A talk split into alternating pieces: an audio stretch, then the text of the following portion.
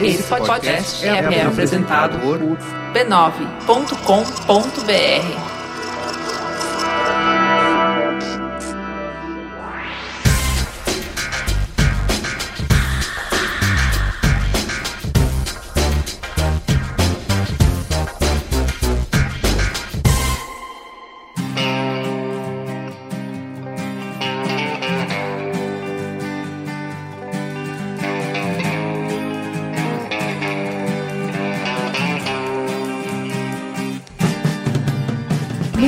seu espaço semanal de encontro, ao podcast que está mais preocupado em construir pontos do que em provar pontos. Eu sou a Juva Lauer e essa é a Cris Bartz. E estamos aqui para matar essa saudade doída. Vamos começar pelo som do Mamilos. Caio Coisa Linda, artesão do áudio. Acredita que a gente levou uma bronquinha do chefe porque a gente andou fazendo uns pedidos aí de som do Mamilos? Que sentido tem? Vocês fazem um quadro aí mó legal para indicar a gente e aí quando indicam vocês vão lá e pedem vocês mesmos? Bom, rabinho entre as pernas, caprichem na curadoria para teta desse mês. Olá, Personas com Raine aqui novamente para trazer a vocês os responsáveis por dar mais cor e ritmo ao Mamilos dessa semana. Lembrando sempre que se você quiser colaborar com o conteúdo musical deste programa, pode nos recomendar bandas ou artistas independentes no e-mail sondomamilos@b9.com.br sondomamilos@b9.com.br e facilita e muito a minha vida se vocês enviarem os links do site oficial do artista ou então onde nós podemos buscar o download direto das músicas dele para utilizar no episódio. Nessa edição, nós iremos ouvir o rock alternativo do Como do Marfim, a banda de Juazeiro do Norte, no Ceará, e teve seu primeiro álbum, A Cabeça Estendida na Viga do Braço, lançado no ano passado. Então fiquem aí com o Como do Marfim, no som do Mamilos.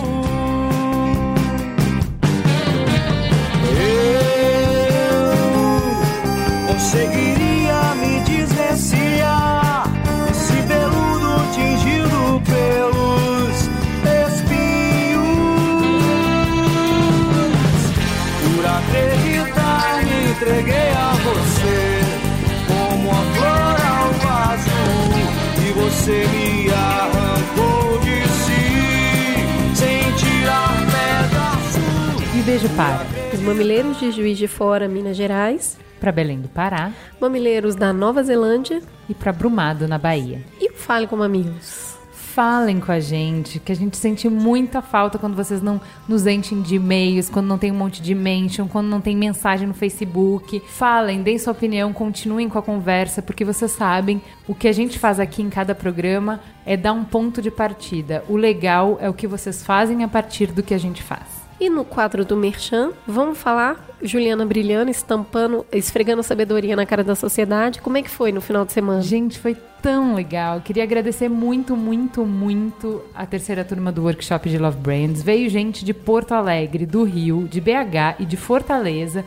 só para fazer o curso e foi muito lindo. Eu espero que quem não era mamileiro agora esteja ouvindo esse programa para escutar esse obrigada. Foi assim uma super experiência, a gente sempre aprende, cada turma é diferente da outra. Eu sempre vou mudando a apresentação, vou incluindo slides. Foi super legal, muito, muito obrigada. E para por aí? Não para por aí, porque eu estarei no Talking Heads, que é um evento do grupo de planejamento, no dia 16 de maio, segunda-feira à noite. Vão ser 20 palestras, todas presenciais no estilo Peixe-Cuxa. Isso que é o mais legal, eu adorei esse formato. O que, que quer dizer isso? São apresentações de 20 slides, cada uma com transição automática de 20 segundos. Então, cada slide tem 20 segundos. Ou seja, as apresentações sempre vão ter 6 minutos e 40. É um super exercício de síntese, é um super exercício de ensaio, tem que ser super ensaiado. Eu adorei o desafio e eu vou lá justamente para falar o que, que eu aprendi fazendo podcast. Então eu gostaria muito, muito, muito de ter mamileiros lá. Porque assim, se vocês forem dar uma olhada no convite do evento, só tem head de planejamento, VP de planejamento, pica das galáxias, cargos que eu não sei nem falar e eu no meio. Poderosa. Então eu adoraria ter pessoas que me apoiassem lá na plateia. Então, assim, mamileiros, por favor, vão lá no Talking Heads. E levem plaquinhas, Ju, eu te amo. Isso! Quando eu terminar de falar, alguém pra aplaudir, alguém pra dizer, nossa, que bom, né? Essa menina fala tão bem, né? Menina boa. e no próximo final de semana tem o Festival Path É um evento anual que acontece em São Paulo desde 2013. É um grande e o maior festival de inovação e criatividade no Brasil e durante o próximo final de semana vão oferecer mais de 300 horas de conteúdo. Tem para todo gosto, tem palestra, tem filme, tem show, tem a Gica que vai estar no festival. Podem ir lá, Isso dar é um uma atração nela. à parte, né? Tá previsto mais ou menos 10 mil pessoas, vai ser fácil achar a dica. E o B9 estará lá fazendo a cobertura. A gente vai divulgar durante a semana as palestras, que o B9 estará cobrindo, vai estar ali no site, e aí vocês podem encontrar com o B9 lá. É isso aí, corram. E hoje é dia de agradecer Patreon, certo? Certo. A teta é o momento da gente agradecer todos os patronos que doam qualquer quantia para demonstrar o quanto amam o Mamilos. Tem gente que ajuda o Mamilos fazendo a arte da capa, tem gente que ajuda fazendo a transcrição, tem gente que ajuda fazendo a pauta e tem gente que ajuda doando centavinhos e dinheirinhos lá no Patreon para tornar o programa possível. É legal a gente prestar contas. Hoje toda a grana do Patreon vai para a edição do programa e para o nosso adorado Dantas que está tornando esse programa viável ainda. Então, Salve, Dan. Salve Dantas. Vale a gente fazer uma, o agradecimento de praxe. Então, destacamos o agradecimento a Obrigada, Alex Vilaverde, André Dorte, Beto Patux, Cláudia Matsukama, Danilo Shind, Eric Egon, Luísa Pereira, Guilherme Honorato, Jaqueline Costa, Ken Fujioka, Lucas Salles, Mariana Ruggeri, Marina Feltran, Silvia Gurgel, Tiago Rezende, Fernando. Rodrigo Cruz. Muito obrigada, gente.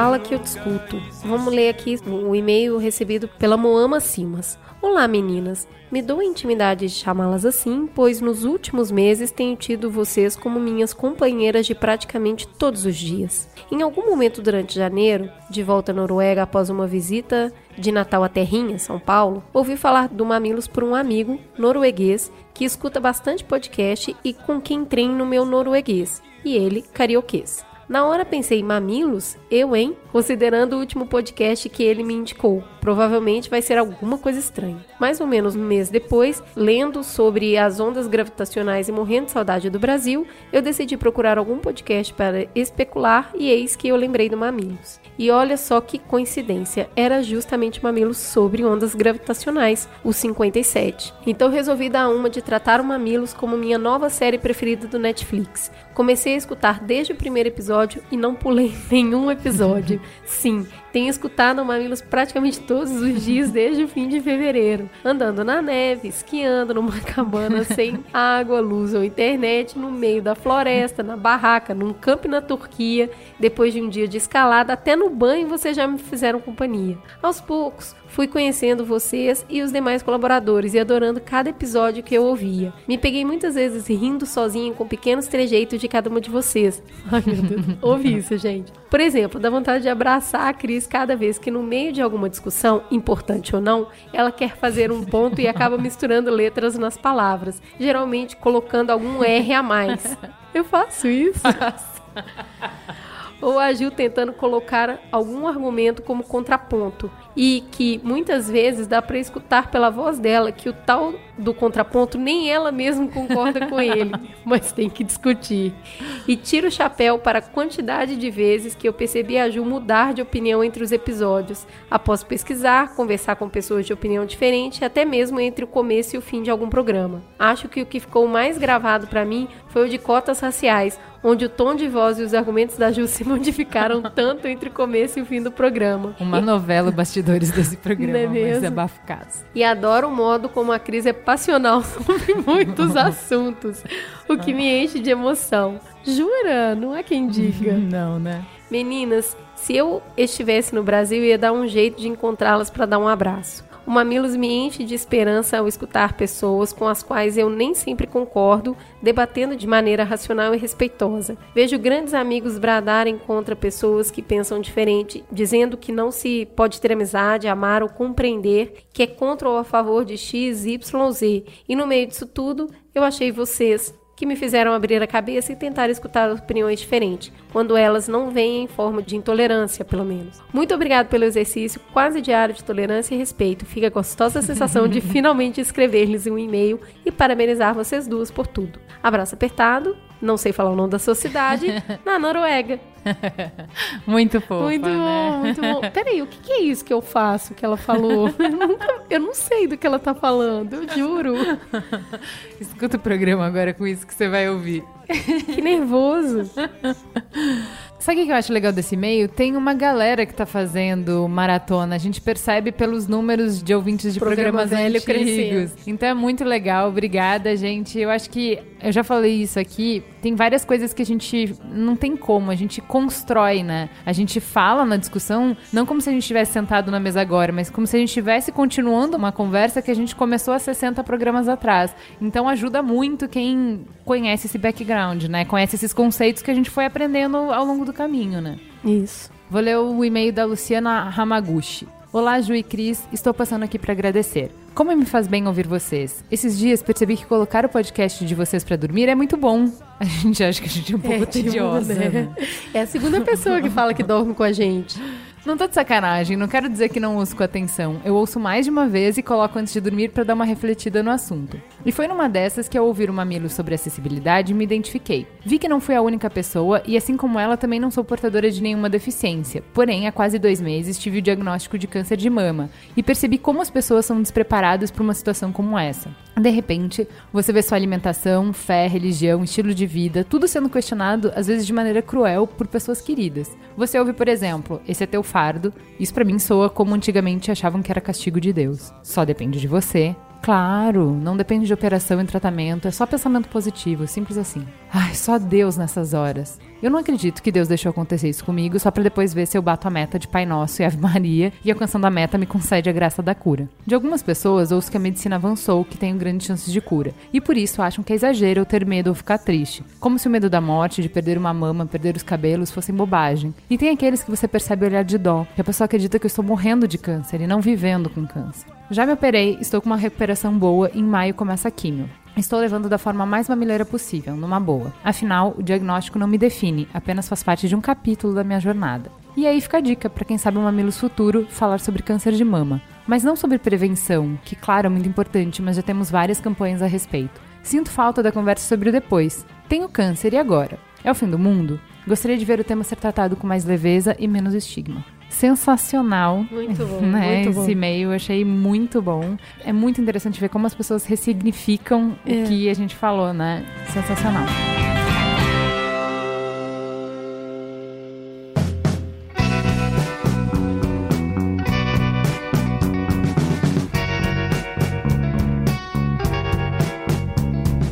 Vamos então para a teta do mês e a gente vai falar esse mês sobre profissão de fé. Todo mundo conhece o ditado de que futebol, política e religião não se discute, mas aqui é o espaço justamente para quebrar tabus e falar sobre assuntos polêmicos com empatia, inteligência e respeito. Já falamos sobre futebol no programa especial sobre corrupção na FIFA. Política, vocês sabem que monopolizou nossas discussões nos últimos meses. Chegou a hora e a vez de enfrentar o território do místico, do sagrado, da iluminação, da filosofia, da religião. Um programa sobre profissão de fé, onde nove pessoas compartilham suas visões de mundo e como essas crenças impactam o seu comportamento, suas escolhas e a sociedade. Todos diferentes em muitos pontos, todos semelhantes em algum ponto. Antes de escutar, vale repetir a máxima de que nossas semelhanças nos aproximam e nossas diferenças nos afastam, e que somos nós que definimos o que é mais importante. O objetivo desse programa é abalar os rótulos que nos distanciam: terrorista, ignorante, atrasado, homofóbico, machista, imoral, fantoche, manipulado,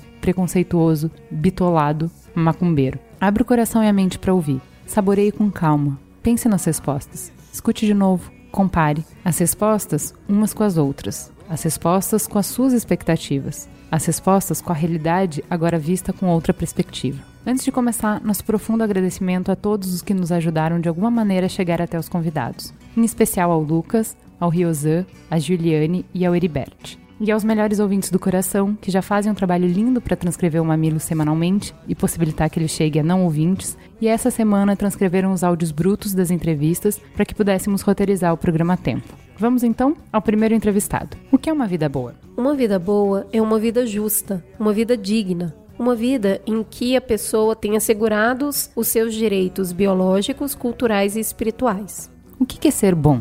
Ser bom é ser generoso, saber partilhar, ser solidário, manter relações de austeridade, de profundo respeito às diferenças, sem transformá-las em divergências. O que é família? Família é a institucionalização de uma relação amorosa. Existem relações amorosas que não se constituem família, como existem famílias que, infelizmente, já não têm conteúdo amoroso. Qual é o princípio que norteia a sua vida? O princípio primordial? A vida. Pensa um pouquinho quem que você acha que responderia assim. Vamos então pedir ao nosso convidado que se revele e conte um pouco sobre quem ele é e quais são as suas outras visões. Eu sou Frei Beto, frade dominicano, sou um católico que todos os dias pede a Deus para me tornar um cristão. Sou escritor, autor de 60 livros. Da onde viemos, Frei Beto? Bem, viemos do amor de Deus e a ele voltaremos. Esse é o trajeto. Daí a busca incessante de felicidade, que é saudade do futuro, saudade da plenitude amorosa que experimentaremos ao transvivenciarmos. Eu não gosto da palavra morte. Eu falo sempre transvivenciar.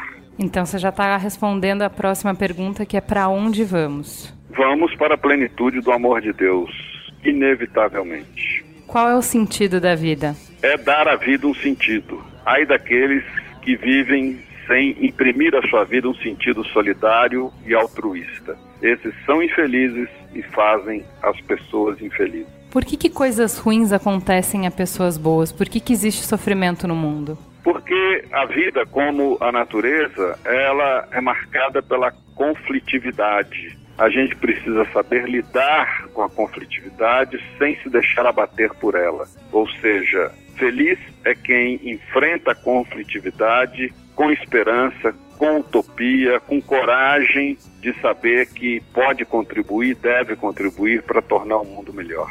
De que maneira acreditar que a gente veio do amor de Deus e volta para o amor de Deus? De que maneira acreditar que o objetivo da vida é você fazer bem para as pessoas, é você buscar fazer o mundo um lugar melhor, moldam a tua visão de mundo? Como que isso molda as tuas atitudes e as tuas escolhas? Bem, as escolhas devem ser feitas, a meu ver, no profundo respeito à dignidade de cada ser humano. Nós somos seres diferentes, há diferenças que são resultado das injustiças, como a pobreza, a miséria, outras são efeitos da segregação, do preconceito, da discriminação. E na hora que nós conseguimos superar tudo isso, todos esses males, essas barreiras altamente negativas, poderemos construir o que o Papa Paulo VI chamou de civilização do amor e o Papa João Paulo II chamou de globalização da solidariedade. O que, que seria diferente nessa visão se você simplesmente não fosse católico? Nada seria diferente porque o fato de eu ser católico apenas me dá uma luz de fé para as realidades nas quais vivemos. Mas eu conheço muitas pessoas que não têm fé e são mais evangélicas, são mais fiéis aos preceitos de Jesus do que até muitos padres e bispos que eu conheço. Ou seja, o critério de salvação não é fé, é o amor. E muitos têm fé em Jesus. Isso não importa. O que importa é ter a fé de Jesus. Como que a tua fé interfere para que a gente viva numa sociedade melhor? Interfere me motivando. É uma luz, um dom de Deus que me motiva a lutar em todas as adversidades, sofrimentos, período que enfrentei sob as duas prisões que sofri na ditadura militar, de modo que eu sempre mantenho comigo um princípio: guardemos o pessimismo para dias melhores. Vamos agora para o entrevistado número 2. O que é uma vida boa? Uma vida boa é ter liberdade. Então, a vida boa é aquela onde o indivíduo é capaz de ser o protagonista da própria história, onde as escolhas e consequências são reconhecidas e ele se sente o responsável por aquilo. E o que é ser bom? Ser bom é aquele que tem caráter, a pessoa que busca o equilíbrio entre aquilo que pensa, fala e faz. O que é família? Família é uma estrutura que pode ser considerada uma estrutura biológica e ancestral. A partir dessas estruturas, nós reconhecemos as informações que são importantes para o nosso conhecimento ou reconhecimento. Mas família também é um agrupamento de pessoas capazes de nos acolher e apoiar nas mais diversas situações da vida. Qual é o princípio que norteia a sua vida? Na minha vida, o princípio primordial é o respeito. Amar ao próximo como a si mesmo é um princípio muito importante. Quem será que respondeu assim o questionário? Agora, o entrevistado vai se revelar e falar um pouco mais sobre as coisas que ele acredita. Meu nome é Giovanni Nicoliche Cruz, eu tenho 34 anos, eu sou casada, eu tenho um filho, eu sou sacerdotisa de Umbanda. Eu auxilio os meus pais na condução do terreiro de Umbanda União e Caridade, que está aberto há 32 anos. Eu nasci na Umbanda, eu participo das atividades religiosas desde os 12 anos, eu me batizei na Umbanda, casei na Umbanda, batizei meu filho, desenvolvi minha mediunidade de corporação, eu canto, toco, eu penso, dou conselhos, oriento os estudos, eu vivo a minha religião diariamente. Não vivo da minha religião, porque eu tenho uma vida profissional comum com todos os desafios cotidianos. De onde viemos? Todos nós somos seres espirituais em uma experiência terrena. Nós fomos criados por uma força maior, onipotente, a qual denominamos Olorum, Zambi, Deus, Deusa, Pai, Mãe, Criador, Criadora. Na Umbanda não existe um nome específico. Todos os nomes sagrados são aceitos. Esta força que nos cria, ela é onisciente e onipresente porque ela está em todos os seres, ela está em toda a criação e é ela que nos conecta. Para onde vamos? Nós estamos em um caminho de evolução que nos conduz a esta força maior criadora. Mas acreditamos que não se trata de uma corrida, pois fazemos parte de uma mesma malha. Precisamos caminhar juntos para progredir. Então, todos os seres, sejam encarnados ou não, estão conectados, são interdependentes. Cada qual responde individualmente pelos seus atos, mas todos somos impactados pelas ações. Depois que a gente morrer, o que, que vai acontecer? A Umbanda, por ser uma religião espiritualista, acredita que a vida não se encerra com a morte física.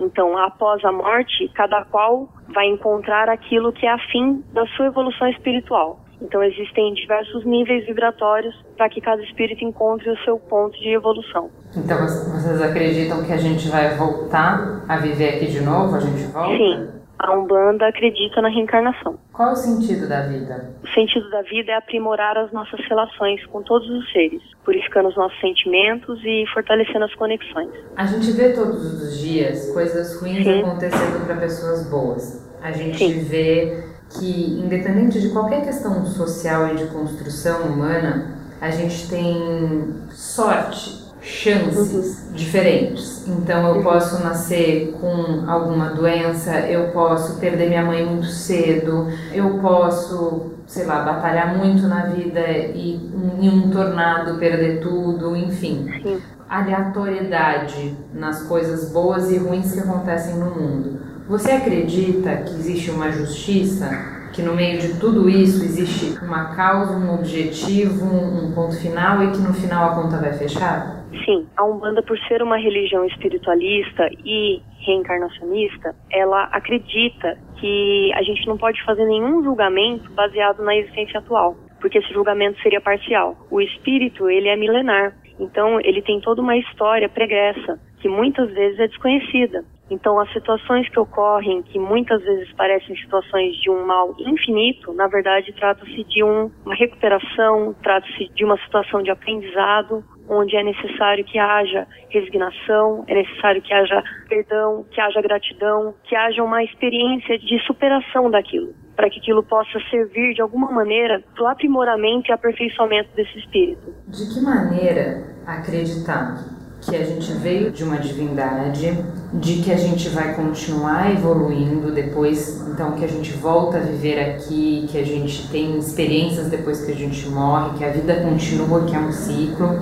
de que a gente vai encontrar justiça, que as coisas têm explicação, de que maneira acreditar nisso molda a tua visão de mundo interfere as tuas escolhas e as tuas atitudes? Então, a percepção prática de que existe essa conexão entre todos os eventos, que eles não são tão aleatórios, que na verdade existe uma sincronicidade entre eles, as coisas estão acontecendo dentro de um movimento, ela acaba sendo comprovada na prática da religião. A Umbanda é uma religião de manifestação espiritual. Então a gente tem as entidades espirituais que se manifestam sobre os arquétipos dos caboclos, que são os índios, os negros, né, os pretos velhos, e eles trazem uma carga de sabedoria e de ensinamentos que nos ajudam a compreender melhor essas dificuldades todas. Tudo isso me faz mais consciente do quanto da minha responsabilidade individual e também coletiva para essa evolução do mundo. E de alguma maneira eu acabo aprendendo a julgar menos,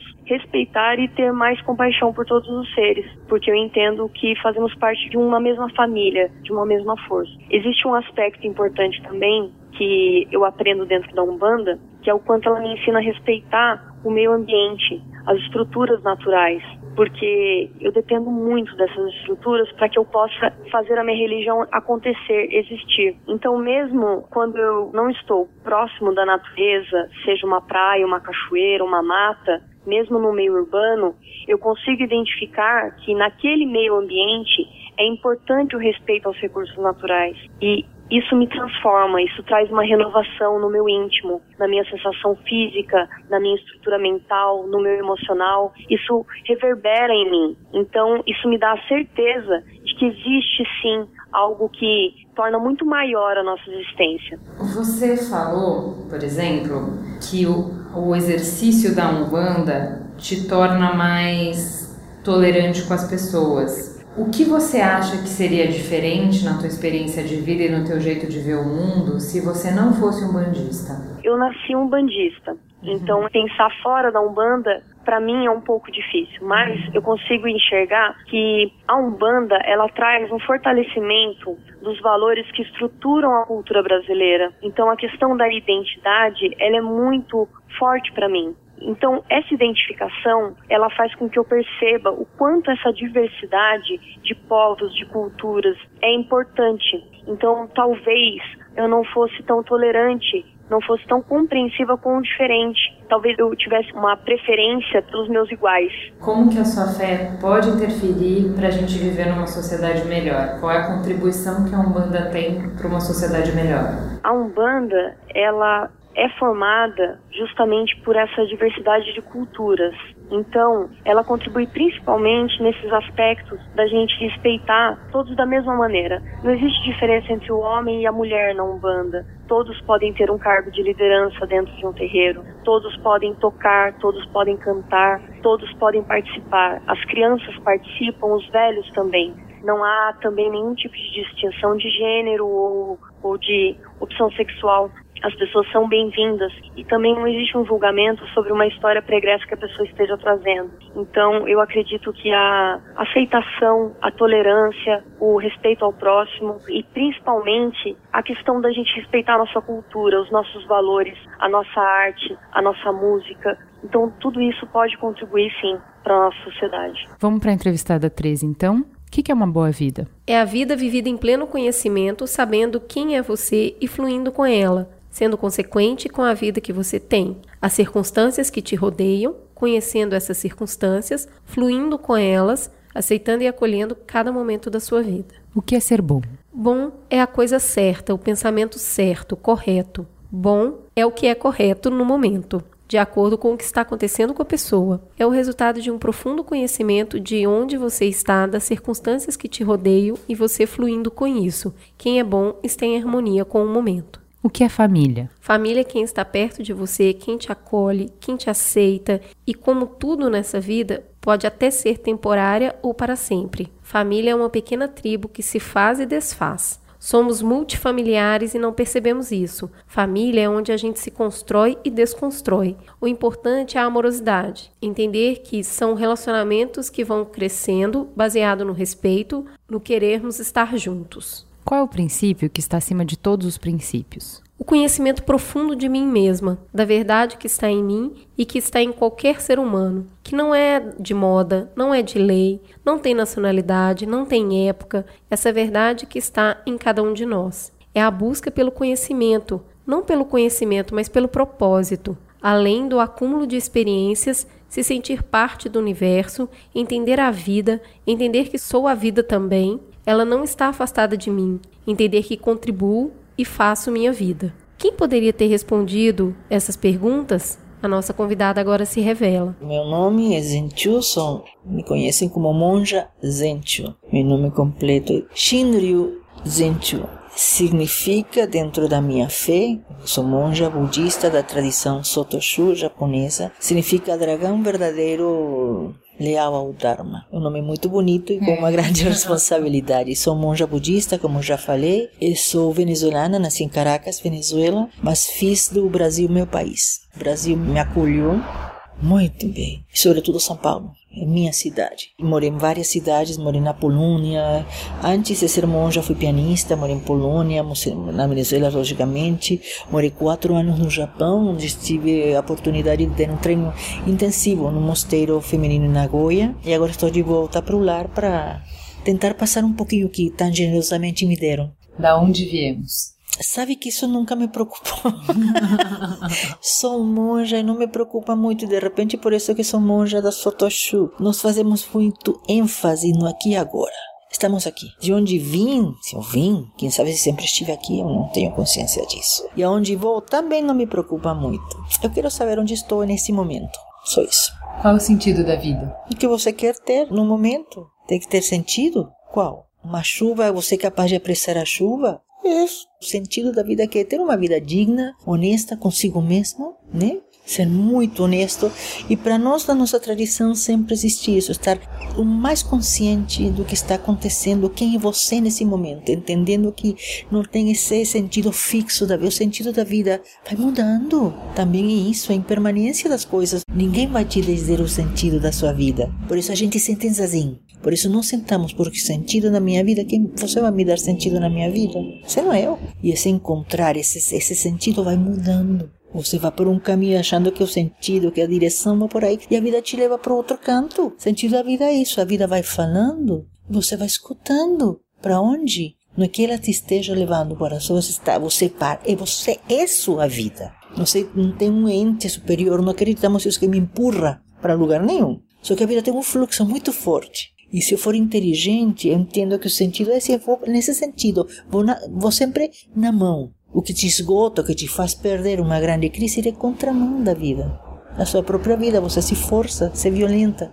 Sentido é entender. Por que, que coisas ruins acontecem para pessoas boas? Por que, que existe o sofrimento? E você acredita que apesar de todas as diferenças que a gente tem de uma vida para outra, no final tudo faz sentido e existe uma justiça que permeia todas as coisas que acontecem? Tem uma, uma palavra que se chama de karma. Karma é ação. Toda ação gera ação, não tem como. E o karma não se apaga. Você diz, nossa, mas ele era tão bom. Ele tinha bons hábitos e, e teve um câncer, por exemplo, um câncer de estômago terrível que está matando essa pessoa, uma pessoa tão boa. Você sabe realmente qual é a genética dessa pessoa? Isso é karma também. Entende? Genética é karma. Quando você tem uns pais que vivem 150 anos saudáveis, você tem um bom karma. Mas isso você também pode cultivar. Sei que toda a minha família tem problemas cardíacos, que todo mundo tem problemas de diabetes. Então, o que eu vou fazer? Conhecendo isso, eu tenho a ação, a liberdade, o livre-arbítrio de comer menos açúcar, fazer mais atividade física. E você, mas você herdou um karma, queira ou não, de seu pai, da sua família, de seu sobrenome, do momento que você está vivendo, temos um karma coletivo de nação. Por que nos está acontecendo isso? Porque todos nós estamos imersos neste, digamos, brasileiros estamos neste país, isso é plano pequeno, mente pequena, estamos, deveríamos pensar uma coisa maior, mas que estamos indo por aqui. Nós estamos fazendo e desfazendo isso, e nós herdamos o que nós também cultivamos, o que nós semeamos e o que, o que nos semearam atrás, e nós não supemos podar, tirar, dizer isso está errado, isso está bom, vamos aumentar isso, entende? E por isso essas coisas acontecem, porque por ignorância, falta de conhecimento, de... tudo vai nisso. Ignorância, não fluir, não reconhecer os sinais, não se conhecer e não se respeitar. E não quero que passem as minhas palavras. Budismo não é uma lesma que estou aqui porque o Carme não me meço. Eu vejo que alguém vai me pisar, ai que horror, vai me pisar. Eu corro se eu tiver pernas. Mas eu tenho que reconhecer o peligro. Karma lembra que é ação, não é castigo divino, não é isso não. Não existe essa coisa que me puniram por isso, por quê? Genética é genética, costumes são costumes e as coisas vão mudando. E nada é fixo, nem o karma. Uma ação, ela se pode perpetuar se você cultiva isso. Se você vem de uma família de mafiosos e você é mafioso e seu filho é mafioso, esse karma vai continuar. Mas você tem a vontade, por conhecimento, dizer eu quero uma vida diferente. Isto não faz sentido para mim. Eu quero mudar. Você já herdou uma coisa, mas você pode tentar minimizar nas gerações seguintes. Você é livre. Não vai virar o que você não é. Seja um super-herói. Não, não estamos falando de milagres. É uma consciência com dentro das suas possibilidades. Dar uma virada, pode sim. Dar um sentido à sua vida diferente, pode sim. Mas quem quer dar sentido à sua vida? Você, se você não se conhece, você não se respeita, você não se acolhe, vai fazer o quê? De que maneira não pensar da onde a gente vem, Uhum. para onde a gente vai, não se preocupar com o sentido da vida e acreditar que as coisas que acontecem são baseadas ou no karma ou na forma como a gente lida com o karma que a gente herda ou de família ou de sociedade ou das nossas próprias ações. De que maneira acreditar nessas coisas molda as tuas escolhas diárias? Ah, muda tudo. Eu, por exemplo, interfere no sentido que eu acho que nada é fixo e permanente, né? Então, eu não tenho uma escolha para dar de antemano nunca. Eu espero a coisa estar acontecendo. É simplesmente não ter molduras fixas. Sabe, tenho a moldura A para a situação, tenho a moldura B. Não, eu não tenho molduras. Estou aberta a tudo. O que na sua vida seria diferente nas suas atitudes, nas suas escolhas, se você não fosse budista? Você não é que é budista de um dia para outro. Você se reconhece o que você sempre foi. Então não, não sei te dizer, porque budista não é. é- é- é que, que atitude teria eu diferente se eu, se eu não fosse ser humano? Não sei. Porque é um respeito infinito ao momento que eu estou. ao que eu acredito e eu sempre acreditei. Só que eu não, não tinha nome. Agora tem nome, entende? E tem um voto mais firme. Eu respeito.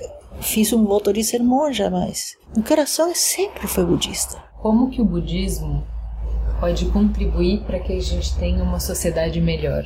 Nossa, com tudo. Seres humanos conscientes que se conheçam de verdade. É fluir, estar presente e, sobretudo, nunca separado de nenhum ser humano, de nada do que está acontecendo. Tudo está vivo para nós, estando presente em cada momento. Isso que fala o budismo. Aqui, nesse momento, todos são Budas, todos têm a capacidade de ter a mente Buda. Qual mente Buda? Aquela que vê o que realmente está acontecendo, não o que você quer que eu veja. Não o que você quer que eu escute, não, não estou escutando isso. E não, não é escutar só para fora, é um escutar inteiro. Não existe dentro, não existe fora, e não existe muitas vezes nem palavras para isso. Então, nisso pode contribuir como qualquer religião bem entendida.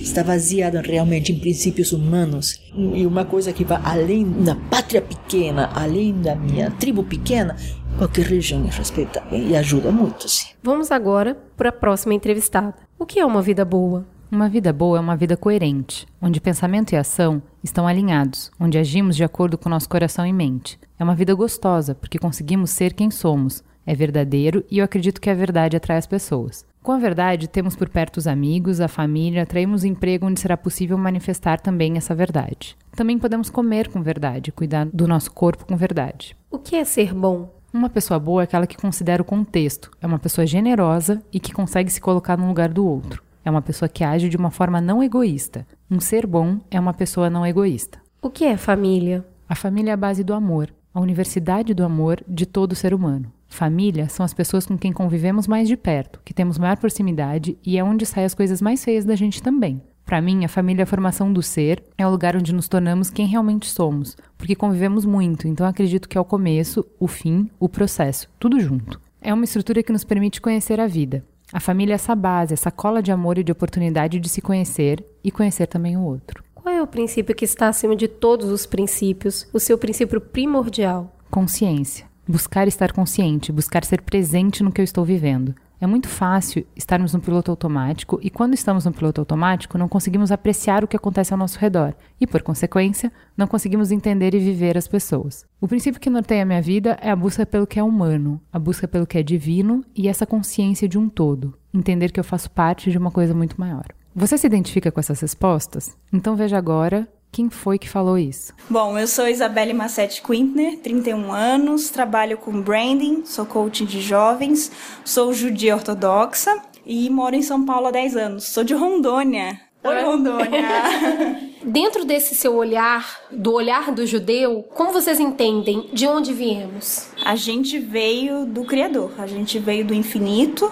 todas as almas foram criadas juntas. Existe uma unidade muito grande nesse infinito, mas a gente veio do Criador. E para onde vamos? A gente vai de volta para o Criador. A gente escolheu, o livre-arbítrio, ele existe desde o início da criação. E a gente escolheu passar por um processo de alma de voltar a essa unidade, de trazer o paraíso para a terra. Então a gente vai voltar a ter uma afinidade de consciência com o Criador e então restaurar a unidade de todas as almas. Qual é o sentido da vida? Buscar a elevação de consciência no dia a dia. Então, quando eu tô no trânsito, quando eu tô preparando o lanche do meu marido, quando o meu chefe me deu um esporro, em cada oportunidade do dia a dia, eu tô buscando a elevação da consciência, eu tô buscando sair da minha natureza egoísta e ir para o compartilhar de amor, porque é só com a afinidade de consciência do Criador que eu consigo essa união.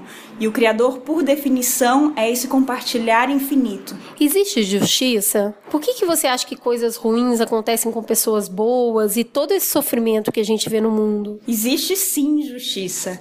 Acontece que a relação de causa e consequência dos nossos atos, elas não acontecem num tempo que a gente consegue enxergar. E na verdade a gente não consegue enxergar esse efeito causa e consequência por uma misericórdia divina. Ou seja, o Criador nos dá um tempo para sofrer a consequência de uma causa, seja uma ação boa ou ruim. Ele dá um tempo pra gente, pra gente ter uma outra oportunidade. E nesse tempo a gente se perde. Acontece uma série de vidas. Então você não consegue determinar que você está sofrendo agora uma determinada situação, porque há um tempo atrás ou uma vida atrás você fez determinado ato. Então essa diferença entre causa e consequência cria a ilusão de que não existe justiça no universo. De que maneira essas respostas elas moldam a sua visão de mundo ou, ou, como que a sua fé ela influencia nas suas escolhas, na sua atitude? A minha fé influencia muito na minha vida, na forma como eu me relaciono com o tempo, na forma como eu me relaciono com comida, na forma como eu me visto, na forma como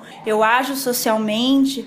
A minha fé é realmente você ser ortodoxa num mundo como hoje é uma escolha que determina muito quem, por exemplo, nem todos os meus amigos me acompanham num restaurante caché. Quando tá frio, por exemplo, hoje tá frio gostosinho aqui em São Paulo, é muito mais fácil eu me camuflar. As pessoas não enxergam quanto eu tô coberta, quanto a minha roupa tá coberta, por exemplo. Então, a minha visão de mundo, ela impacta tudo no meu dia a dia. Eu, como sua amiga, posso dizer que impacta, mas não inviabiliza de forma nenhuma, né? A Isabelle tá pra ir jantar na nossa casa e o que eu fiz foi comprar uma panela nova, porque essa panela nunca usada me permite fazer qualquer tipo de alimento que ela queira comer, porque ainda não houve nenhum tipo de mistura nessa panela. Então, assim, tem questões muito particulares, mas elas não inviabilizam, né, Isa? Nem sua amizade, nem suas, sua condição de vida. Não porque é uma escolha minha. E eu escolhi essa vida e eu escolhi estar inserida no mundo. Então, são adaptações, são flexibilizações que me fazem ter que estudar mais, na verdade, para poder ter essas licenças, entre aspas, eu tenho que estudar muito para entender a situação e por que que aquela situação foi conduzida de determinadas formas. Existem leis judaicas que falam sobre diversas situações na nossa vida. Então, com o domínio dessas leis, você consegue entender qual é a essência daquilo e o quanto você quer ser rigoroso ou não. Então, é, o mais importante é essa integração, essa união. Então, não, não inviabiliza, dificulta, às vezes, viajar para alguns lugares fica muito difícil. Por exemplo, no Japão eu fui visitar a Chinatown. Impossível comer lá pra gente, porque tudo tem porco, tudo tem frutos do mar. Então, tem algumas coisas que realmente ficam difíceis, mas não inviabiliza. E o que você faria diferente se você não fosse judia? Minha relação com as pessoas, eu acredito que não, não mudaria. Essa questão de buscar generosidade, buscar compartilhar, eu acho que permaneceria igual. Uma coisa que eu ainda tenho muita dificuldade, você como minha amiga conhece, depois que a mulher se casa, a mulher judia ela passa a cobrir a cabeça. E isso é uma coisa que ainda me pega. Eu ainda sinto falta às vezes de andar com o meu cabelo ao vento muito assim na sociedade. Então isso é uma coisa que talvez eu mudaria. Eu entendo o valor, eu entendo a importância disso para minha família, para a comunidade, para mim mesma. Eu sinto diferença, mas ainda é difícil. Não quer dizer que seja fácil, né? Só é fácil para as amigas que pegam a peruca emprestada e fica loira e ficam tarde. lindas.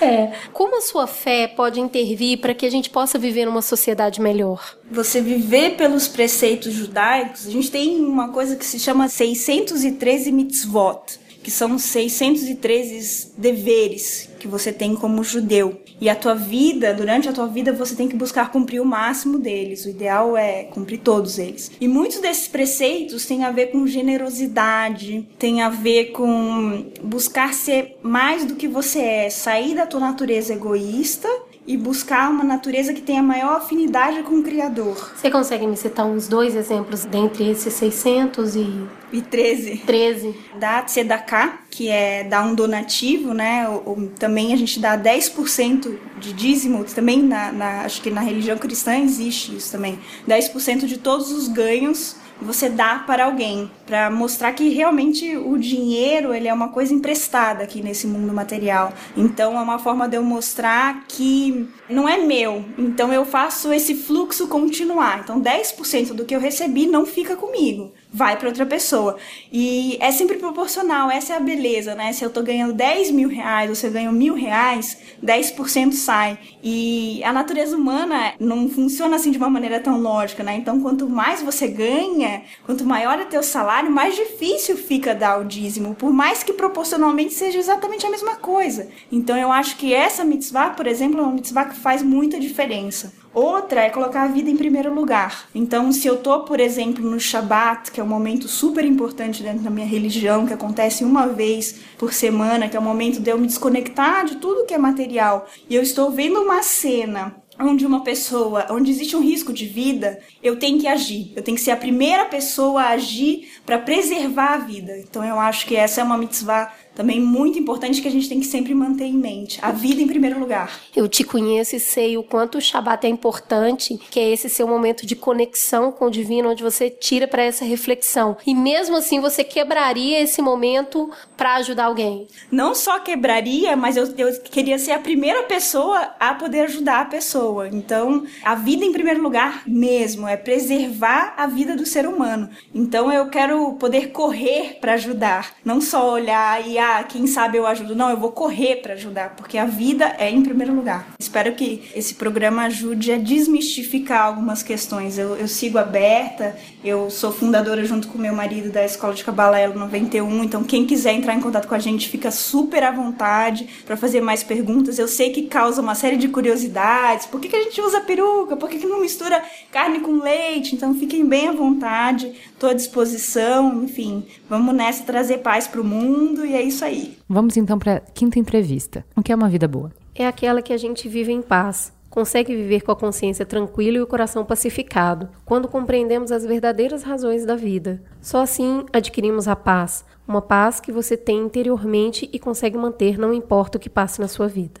O que é ser bom? É agir com correção, é pensar no outro. Não é fácil, mas é uma busca dessa experiência, Cultivar a bondade, mostrar paciência com o outro, buscar sempre falar a verdade, que é tão difícil, sem ferir o outro, exercer a brandura, auxiliar, ser caridoso, cumprir com suas obrigações. Isso tudo faz com que nos sintamos boas pessoas. Ser bom é entrar no caminho da redenção espiritual, de procurar fazer as coisas sempre corretamente. E o que é família? É a célula máter do organismo social, porque ela é o microcosmo da nossa sociedade. É através dela que a gente vai exercer a educação, nossos valores éticos ou morais. É nesse lar que a gente vai acalentar os nossos ideais e os nossos sonhos. Qual é o princípio primordial, fundamental? É o amor, mas amar é difícil. Nós conseguimos, no máximo, amar aqueles que estão junto de nós, os nossos parentes. O amor é um exercício de todo dia. Se você consegue exercitar isso, começando a ver o lado bom das pessoas ao invés de ver o lado ruim, é um princípio para começar a amar. E esse amor é o que vai fazer com que a gente também melhore a cada dia. Através do trabalho, da caridade, da oração, você vai aperfeiçoando o coração para que consiga também ter um pouco de humildade, paciência, que na verdade é um exercício para a conquista do amor. Então, a gente tem que perseguir esse amor, que não é piegas, é um amor de trabalho. Essas respostas poderiam vir de quem? Vamos saber quem é a nossa convidada. Meu nome é Maria Tereza Bezerra de Menezes. Eu sou espírita há mais de 30 anos e frequento a Sociedade Espírita Fraternidade aqui em Niterói. Bezerra de Menezes é um nome conhecido no mundo espírita, né? É, é do, ele vem a ser parente do meu marido. Ele era tio-avô do meu marido. O doutor Bezerra de Menezes é um espírito de muita luz, que nos ajuda muito, que está sempre junto conosco, né? com todos nós. Da onde viemos? De onde viemos? A doutrina espírita nos diz que Deus criou o universo, né? E ele criou todos os seres, animados, inanimados, materiais e imateriais. E nós nos criou simples e ignorantes. E Deus escolheu a espécie humana para a encarnação dos espíritos, para que eles fossem evoluindo a cada reencarnação e cada um fazendo a sua vida, o seu trabalho, a sua história, estacionando muitas vezes nessas encarnações em experiências boas, em experiências ruins e acumulando essas experiências para a próxima reencarnação. Para onde vamos? Os espíritos nos dizem que a nossa meta é tornarmos espíritos perfeitos através dessa renovação espiritual a cada reencarnação. Que a cada reencarnação nós viemos à Terra, nós temos as nossas lutas, nós nos, nos aprimoramos e como pedrinhas do rio, que vão passando o rio, vão batendo umas nas outras, a gente vai se pulindo, vai ficando redondinho, para que um dia a gente também seja espírito perfeito. E aí não precisarmos mais reencarnar. Essa é a nossa meta. Qual é o sentido da vida? O sentido da vida é esse, aprimoramento nosso, moral, intelectual, para que a gente possa, então, se tornar espírito perfeito, longe de todas essas esses achaques, todas as doenças, de todas as coisas que hoje a gente tem aqui, aqui na Terra, né? Aproveitando que você falou em doença, uma das perguntas básicas que a religião tem que responder é por que coisas ruins acontecem para pessoas boas. Existe propósito nisso, você acha? Existe uma justiça no final disso tudo? A doutrina espírita nos diz que se a gente acreditasse numa vida só, Deus seria muito injusto, né? Por que que um nasce aleijado, por que, que o outro nasce em berço de ouro, e nós não compreenderíamos. E acharíamos então assim, bom, ou Deus é injusto, ou, né, cada encarnação nossa, a gente vem para aprender. Por isso, tem pessoas que nascem já defeituosas e muitas vezes até são felizes, outras nascem em berço de ouro e muitas vezes são infelizes também, porque nós somos herdeiros de nós mesmos. Essas construções boas ou mais, nós trazemos de outras existências da Terra. A justiça, ela é feita, mas não somos injustiçados.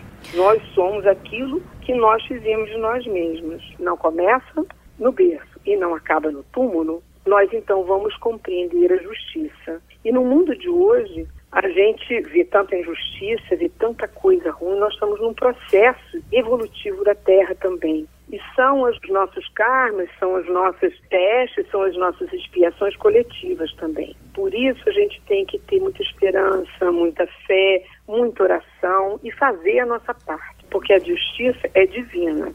As leis dos homens podem não ser muito boas, não muito justas para nosso olhar pequeno, mas a justiça de Deus, ela não falha, ela vai sempre dar conta das nossas ações. De que maneira acreditar nisso? Acreditar que a vida não termina aqui, que a gente está num ciclo de aperfeiçoamento e de que não existem injustiçados, interfere nas tuas atitudes e nas tuas escolhas. Isso interfere diretamente, porque você sabendo de antemão que a sua vida vai ter uma repercussão na sua próxima, o seu interesse é de ser o melhor possível é de você fazer o melhor. Se eu acredito na reencarnação, eu não posso ter preconceito, eu não sei quem eu fui, eu não sei quem eu vou ser, né? Então isso impacta diretamente nas minhas escolhas, nas minhas ações. Eu sou responsável por mim e pelas minhas ações, isso tem um peso. Então, quando a gente vai fazer uma escolha, eu tenho que pesar isso. Vai ser bom para mim? Vai ser bom para o outro? Isso vai trazer benefício para alguém? O que eu estou fazendo importa, mesmo nas pequenas coisas. Se eu faço a coisa certa na minha casa, na minha família, repercute na vizinhança, na sociedade, no trabalho e nas pessoas. E isso é um motivo impactante. Isso aí faz, molda a sua visão de vida, interfere nas suas atitudes. a necessidade do trabalho no bem, a necessidade de fazer a caridade. Não é aquela caridade que você dá, mas você doa o seu tempo, você doa um pouco do seu ouvido para ouvir, você fala coisas que vão importar para as pessoas. O que seria diferente nas tuas escolhas se você simplesmente não tivesse o espiritismo? eu acho que as minhas escolhas não seriam tão boas. Porque mesmo a gente sendo, sendo espírita, a gente batalha, né? A grande luta dessa autossuperação é muito difícil. A gente fala assim bonito, mas no dia a dia é muito difícil. Então, se eu não tivesse esses conceitos, talvez as minhas escolhas não tivessem sido tão boas. E uma outra coisa que a doutrina espírita também traz é a consolação. Quando você tenha, passa por uma perda de um ente querido, quando você vê a morte, quando você vê problemas muito sérios, você consegue, né, se consolar com essa filosofia tão bonita que é o espiritismo, porque nela a gente sabe também que a gente se encontra, que os laços de amor não se rompem, que a gente vai estar junto depois. Como que a tua fé pode contribuir para a gente ter uma sociedade melhor?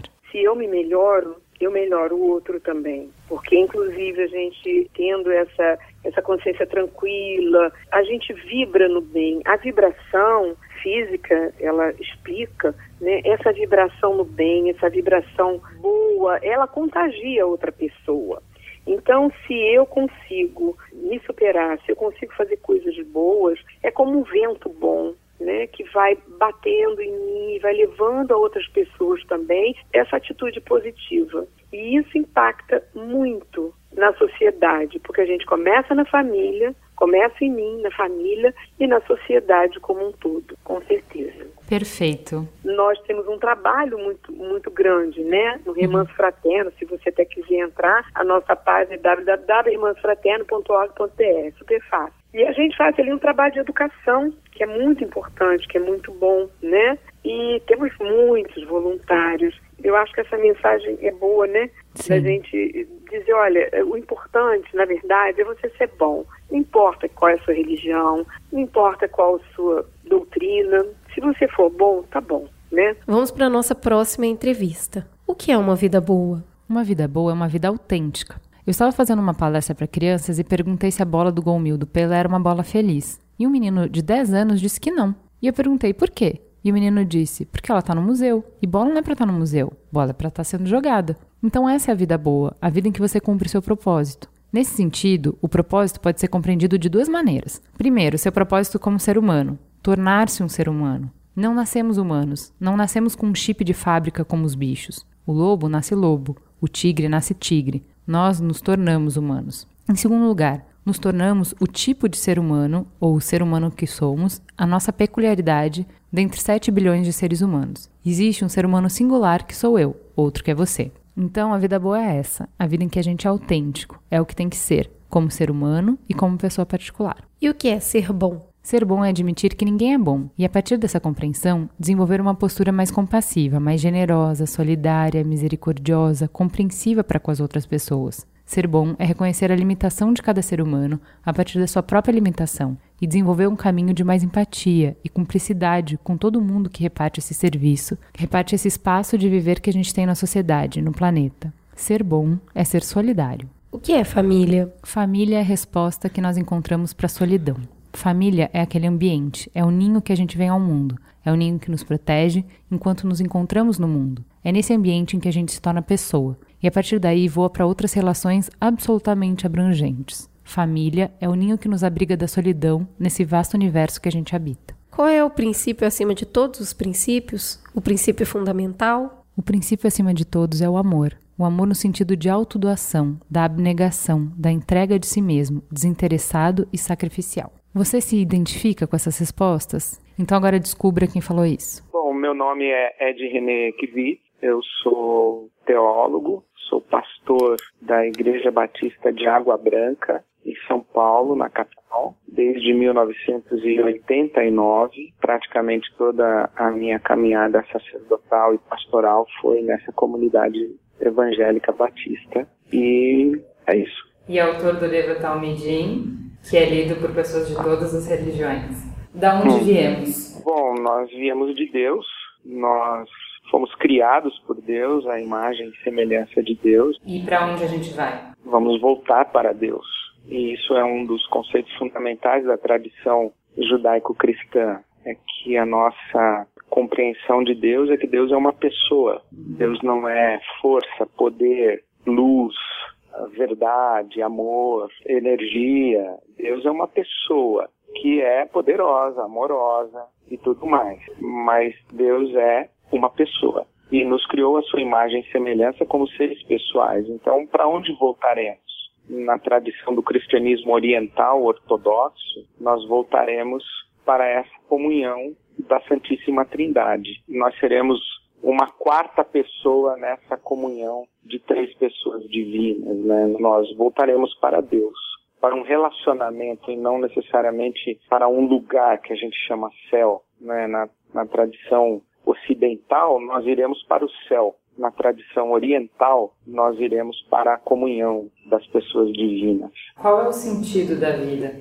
Sentido, o sentido pode ser traduzido ou compreendido de duas maneiras: sentido como direção para onde estamos indo e sentido como significado. Então é o que o que empresta significado à nossa caminhada. E se eu respondi lá atrás que a vida boa é a vida autêntica, de você tornar-se humano e tornar-se você mesma, o que é ser humano? Qual é o modelo de ser humano? Para nós cristãos, Jesus é o modelo de ser humano. E aquilo que se chama de salvação, ser salvo, é tornar-se esse ser humano à imagem do Cristo. Então eu penso que o sentido da vida é esse caminho de humanização e uma humanização à imagem do Cristo, nós poderíamos dizer que é uma cristificação. Nós caminharmos na vida na direção de nos tornarmos seres humanos em plenitude à imagem do Cristo. Esse é o sentido da vida e o sentido na vida. Por que, que coisas ruins acontecem a pessoas boas? Por que, que existe sofrimento no mundo?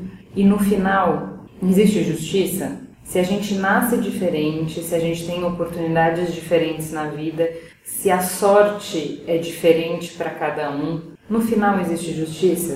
Essa é uma das perguntas, ou, ou talvez a grande pergunta da religião e da filosofia. É, por que coisas ruins acontecem a pessoas boas? O capítulo da teologia e da filosofia é Teodiceia. Se Deus é bom, por que existe o mal? É porque ele não consegue impedir que o mal exista. Então, ele não é onipotente. Então, o dilema é ou Deus é bom ou é onipotente. Ele não pode ser as duas coisas ao mesmo tempo, já que o mal está presente. A resposta que o cristianismo dá para isso é que a presença do mal é resultado da liberdade que Deus concede às suas criaturas. Se Deus nos cria sua imagem e semelhança, ele nos cria livres para uma relação de amor. E onde existe liberdade, existe a possibilidade do caos. Se eu deixo você livre, você é livre para me dizer sim e para me dizer não. Você é livre para fazer o bem e o mal. Você é livre para conformar-se ao padrão divino ou rebelar-se contra o padrão divino. Então, o mal é resultado desse mau uso da liberdade humana de rebelar-se contra o padrão divino e cada ser humano querer ser o padrão para que o universo gire ao seu redor. Então a gente tem 7 bilhões de seres humanos, você imagina 7 bilhões de pessoas acreditando que o mundo deve funcionar em razão dela. Nós somos civilizados até o ponto em que os nossos interesses se chocam, as nossas opiniões divergem, as nossas possibilidades entram em conflito, então a gente entra na competição, na disputa, na guerra. Então a resposta cristã é que o mal vem dessa liberdade, e a liberdade é uma exigência de uma relação de amor. Se Deus não nos tivesse criado livres, ele seria um tirano, e por nos amar nos deu liberdade. E convive com essa possibilidade do mal. Aqui no mundo não há justiça, não há equidade, e não se distribui a cada um aquilo que lhe é de direito ou aquilo que é de seu merecimento. Aqui existe uma aleatoriedade tanto para o bem quanto para o mal, e justiça não é a palavra que explica o nosso mundo, por isso é que nós devemos defender uma sociedade de compaixão e misericórdia e amor, perdão e solidariedade, não de justiça, porque a conta só vai fechar em outro mundo que não é esse. Nas palavras de Jesus, ele diz: O meu reino dá sinais nesse mundo mas o meu reino não é deste mundo. E São Paulo apóstolo diz que se nós esperamos em Cristo apenas para esta vida, para esta dimensão de existência, somos os mais miseráveis dos homens, porque a conta aqui não fecha. Há uma esperança de que um dia essa conta vai fechar, mas não é na história e não é resultado de uma construção humana, é fruto de uma intervenção divina no mundo criado por ele que será redimido por ele. Essa é a mensagem do Evangelho, né? Pois é, isso nos faz chegar na próxima pergunta, que é assim: se você acredita que nós viemos de Deus, que nós vamos voltar para Ele, que o sentido da vida é nos tornarmos cada vez mais semelhantes a Ele, ou cumprirmos o nosso propósito de nos tornarmos humanos. Se você acredita que, embora a conta não pareça fechar aqui, ela certamente será fechada no total, no cômputo total, no final da história ou no início da história, como se queira pensar, haverá justiça e haverá uma retribuição para as pessoas, para o que, o que você fizer, o que você escolher, enfim, que tudo vai ter um significado no final, que tudo vai fazer sentido no final. O que que acreditar em tudo isso interfere nas tuas atitudes, nas tuas escolhas e na tua visão de mundo? Eu não sou mobilizado pelo que vai acontecer no final. Eu sou mobilizado pelo exemplo que Cristo me deixou. Eu, como cristão, sou um seguidor de Jesus Cristo. Então, eu tento, eu construo a minha experiência existencial, o que implica também, principalmente, todas as minhas relações no mundo em que eu vivo e na sociedade a qual eu pertenço, a partir da referência de Jesus. Então, é a minha fé em Jesus como essa presença divina na história que me mobiliza. É isso que orienta a minha vida, é isso que dá sentido para a minha vida. Não é a minha esperança de um mundo em que a conta fecha. Eu não olho lá para o futuro, para a utopia do céu ou do mundo perfeito. Eu olho para o Cristo que no passado me ensinou a viver no mundo imperfeito. É isso que alimenta a minha caminhada como ser humano na história. O que, que você faria diferente se você não fosse protestante ou cristão? Eu não faço a menor ideia como responder essa pergunta. Ela me soa como como você viveria se você não fosse ser humano. Por exemplo, vamos falar mais praticamente o exemplo de Cristo. Então, você é misericordioso com as pessoas porque Cristo foi misericordioso. Se você não tivesse esse exemplo, você não seria misericordioso? Eu não sei, eu só sei que um dia a experiência de Cristo invadiu a minha vida e eu só não sou. O, o, que eu sou hoje se explica porque Cristo entrou na minha vida. Então eu não sei o que eu seria se Cristo não tivesse entrado na minha vida. Eu não faço a menor ideia. Mas bem provavelmente eu seria algo muito pior do que eu sou hoje. Como que a tua fé interfere para que a gente possa viver numa sociedade melhor? A minha fé me mobiliza isso, a servir essa pessoa que está diante de mim no meu horizonte de relacionamentos e de influência da melhor maneira que eu posso. É isso que a minha fé me mobiliza a fazer. Eu não tenho a menor dúvida, porque no fundo, no fundo, toda a discussão do caminho da espiritualidade, ela é bem polarizada e simplificada numa polarização. É o egoísmo e o altruísmo. É você desejar que a sua vontade seja feita acima de qualquer outros interesses e desejar que o bem comum prevaleça, inclusive, sobre ou contra a sua própria vontade. Então, a fé cristã é a fé do exemplo do Cristo, que entre matar e morrer escolheu morrer, entre ser servido e servir escolheu servir, entre tomar para si o que era de direito ou abrir mão em favor do outro, escolheu abrir mão. É sempre uma vida doada. Então, certamente, se o ser humano vivesse com esse espírito de abnegação e de altruísmo e de auto-entrega e autodoação, o mundo seria completamente diferente do que é. Vamos para a próxima entrevista. O que é uma vida boa? Quando o nosso comportamento combina com o nosso objetivo, quando agimos na direção do nosso objetivo de existência. Uma ilustração para ajudar a compreender. Um comerciante faz negócios para ter lucro. Em dezembro ele fica muito feliz. Por quê? Porque está vendendo, está ganhando, está realizando seu objetivo. Quando ele realiza seu propósito, não se sente cansado, mesmo que fique o dia inteiro sem comer. Quando o ser humano age na vida na direção de realizar o seu objetivo, então ele tem uma vida boa. O que é ser bom?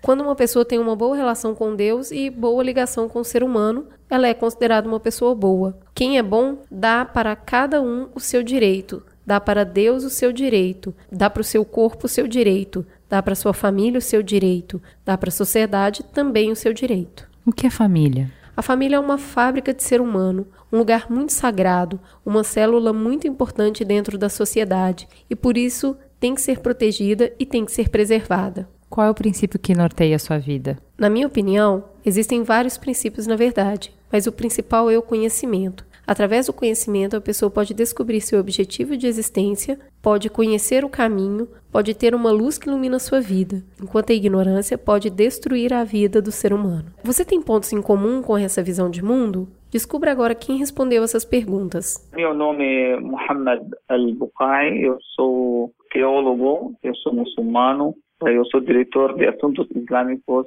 da União Nacional das Entidades Islâmicas aqui no Brasil. Eu sou também o sheik e ministro religioso da mesquita de Santo Amaro, aqui da Zona Sul de São Paulo. Da onde viemos? Essa pergunta foi bem assim, determinada no Alcorão Sagrado, que diz que a origem do ser humano é o, o nosso pai, Adão, que ele foi a primeira criatura que Deus criou e dela foi criado o resto do, da humanidade. Então começou com uma pessoa e daquela pessoa e todos nós somos descendentes de um pai e de uma mãe. Para onde vamos? Também nós acreditamos que nós temos uma outra vida, essa, essa vida, uma vida que um preparo para uma, uma vida maior, uma vida eterna, e nós temos que também uh, planejar, nós temos que pensar, nós temos que trabalhar para ter aquela vida eterna. Estamos aqui realmente para esse objetivo, para a gente construir a nossa vida eterna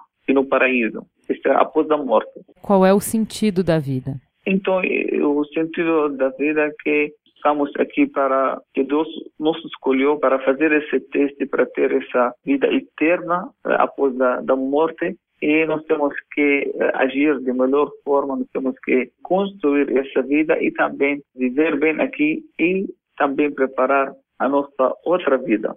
Então, nosso objetivo aqui da existência é construir a, a nossa vida eterna e também estamos aqui como teste, como está tá confirmado, para testar como nós vamos agir e para preparar realmente o ser humano para aquela vida que melhora, uma vida maior, uma vida eterna. Por que, que coisas ruins acontecem para pessoas boas? Por que, que existe sofrimento no mundo? A justiça, na verdade, um dos grandes princípios, mas aqui não temos uma justiça completa. A justiça aqui incompleta isso indica também que existe um dia que essa justiça vai ser completa. Então, uh, também nós uh, acreditamos que uh, o mal só existe porque é a falta do bem. O mal em si não existe, porque existe realmente a falta do bem. Se nós, toda a humanidade, conseguimos agir de uma forma correta, como usar esse livre-arbítrio de uma forma correta, nós vamos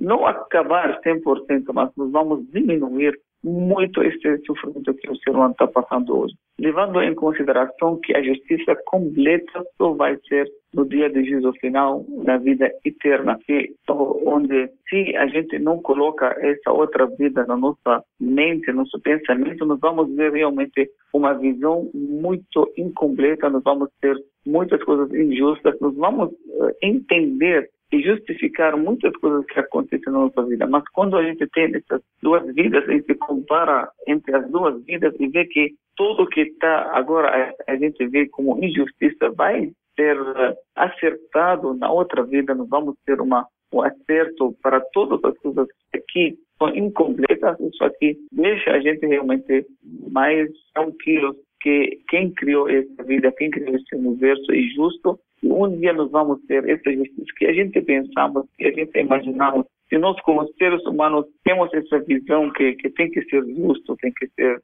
é, tem que ser aplicada, imagina o nosso Criador que criou tudo isso. Com certeza, um dia, todas essas coisas que estão aqui injustas vão ter acesso na outra vida, mas tem que ter a certeza que existe uma outra vida para ter uma imagem completa. De que maneira essa visão de que a gente veio de um homem e de uma mulher, de que a gente vai para uma vida eterna, de que o sentido da vida é preparar o nosso caráter para essa vida eterna e de que a justiça ela não pode ser compreendida olhando para o que a gente vê aqui, mas sim num quadro geral que considera essa vida eterna também onde as contas vão se acertar e não o panorama que a gente tem hoje, com as injustiças que a gente vê. De que maneira acreditar nessas coisas molda a tua visão de mundo, molda as tuas atitudes, molda as tuas escolhas? Com certeza, muda muito quando uh, eu acredito que existe um dia que eu vou acertar tudo, eu vou pensar antes de qualquer atitude, qualquer passo que eu vou fazer. Eu dou exemplo sempre que essa vida é muito parecida de um assim, supermercado muito grande. Quando a gente entra no supermercado e pega o carrinho, para fazer a nossa compra, parece tudo de graça, tudo aberto, aí você pode colocar o que você quiser no seu carrinho e na hora que você coloca, ninguém fala para você nada. Mas mesmo assim, as pessoas só colocam as coisas depois de pensar e assim, decidir que realmente eu preciso daquela coisa eu vou colocar aqui no carrinho. Por quê? Porque ele, ele tem certeza que ele, quando ele sai, ele vai prestar conta. Então, essa crença que vamos, que ele vai prestar conta, vai pagar na caixa tudo aquilo que ele colocou no carrinho, ele deixa ele, antes de chegar para o caixa, ele pensar, ah, isso aqui vou colocar, isso não vou colocar. Vai pensar muito bem sobre as coisas que ele vai carregar.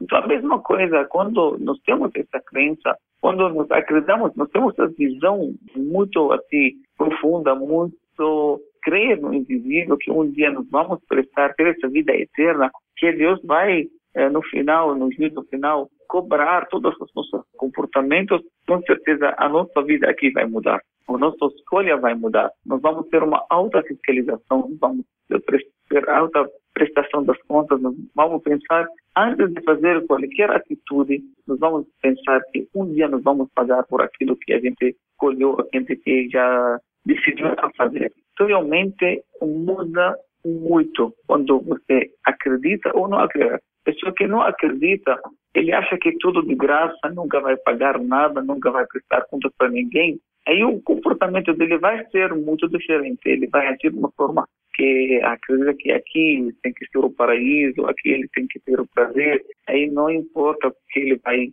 vai prejudicar a quem que vai fazer, o mais importante para ele é necessidade, o desejo que ele ter aqui. Então, realmente é uma, uma diferença muito grande entre uh, os dois pensamentos porque realmente o pensamento que é a base de atitude de qualquer pessoa, a crença, o pensamento que ele carrega, ele que realmente ter muito a ver com a atitude da pessoa. O que, que seria diferente nas tuas escolhas, no teu comportamento, na tua vida, se você não fosse muçulmano? Na verdade, muitas coisas vão ser mudadas, porque é, muitas coisas a gente muda a nossa atitude por causa de uma informação que a gente ficou sabendo. As informações, esse conhecimento que a gente aprende, que a gente quer, então muda muito a nossa atitude. Então, se não tem essas informações com certeza, com certeza a, a minha vida vai ser outra, talvez vou ter outras escolhas. Mas com essas informações que eu recebi, que eu aprendi,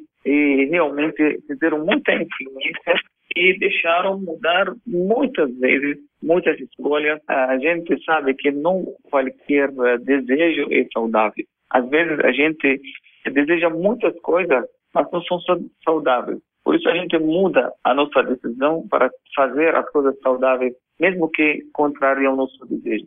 Então, realmente, é isso que me deixou, se não fosse muçulmano, claro que a minha atitude vai ser totalmente diferente. Como que a tua fé interfere na sociedade?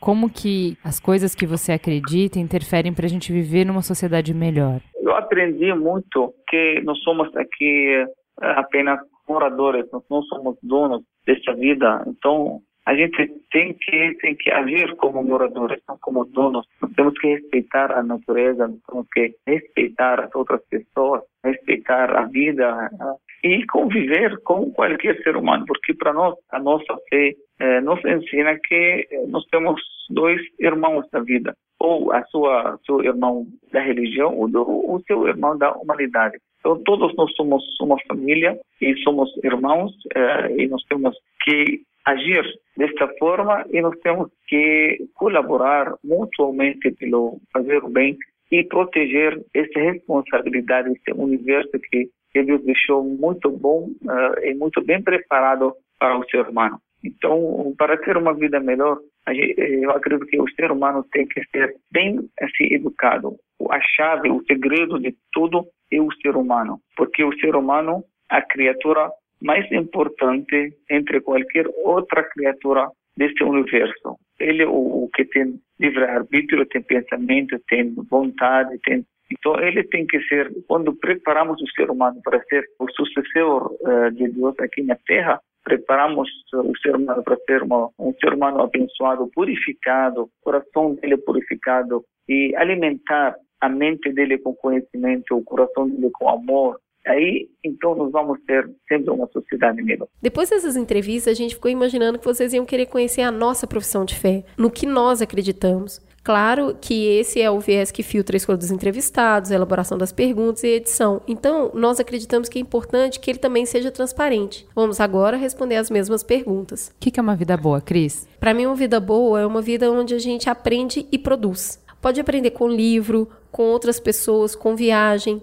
e nós trabalhamos. Trabalhamos cuidando da nossa casa, da nossa família, do nosso próprio corpo. Uma existência sem aprendizado e sem trabalho, ela não se justifica. Nascer e morrer da mesma forma é um uso injusto da matéria empregada em nós. E para você, Ju, o que é uma boa vida? Uma boa vida é uma vida com liberdade para buscar e construir significados e propósitos, com ousadia para amar e deixar-se amar, com curiosidade para entender o mundo e as pessoas, com propósito para contribuir de alguma forma para que o sofrimento humano desnecessário seja diminuído. O que é ser bom, Cris? Para mim, é partir do princípio que o outro também é bom. Ao menos tem algo para te ensinar. Ser bom é ser honesto, leal, aprender a amar e ser amado.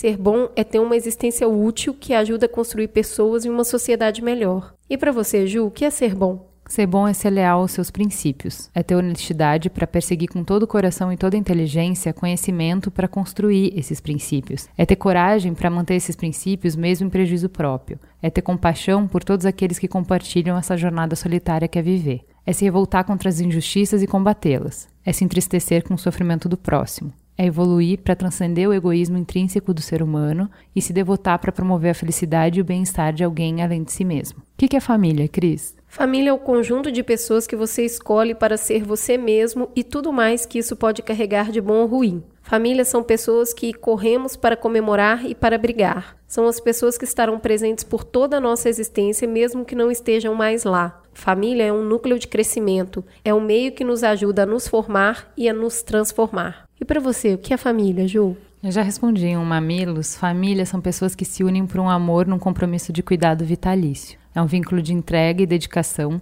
forjado pelo afeto que não está sujeito a conjunturas, opiniões e nem mesmo atitudes. A gente pode não gostar, não concordar, não entender, mas família é laço que afrouxa, mas não rompe. Qual é o maior princípio de todos, Cris? Para mim, os princípios mudaram ao longo da vida. O princípio primordial, já passei por vários princípios que regiram a minha existência de forma prioritária e atualmente eu diria que é empatia. É até a consciência de quem eu sou, do caminho que eu percorri até aqui e para onde eu desejo ir. Isso me traz a energia e a tranquilidade para entender outros caminhos. Ter a humildade de entender que o caminho que eu escolhi é o correto para mim, mas pode não ser para todo mundo. Aprender a ouvir e saber de que matéria as outras pessoas são feitas e qual é o sentido da existência delas e o caminho que elas percorreram. A empatia nasce do estado de amor que leva ao outro, e isso hoje é o que rege a minha vida. E a sua, Ju? O amor. Sem amor, a caridade é vã e o conhecimento é estéreo. O amor é o que dá sentido e propósito para a vida. Quem é você, Cris? Eu sou a Cris Bartz e eu sou ateísta.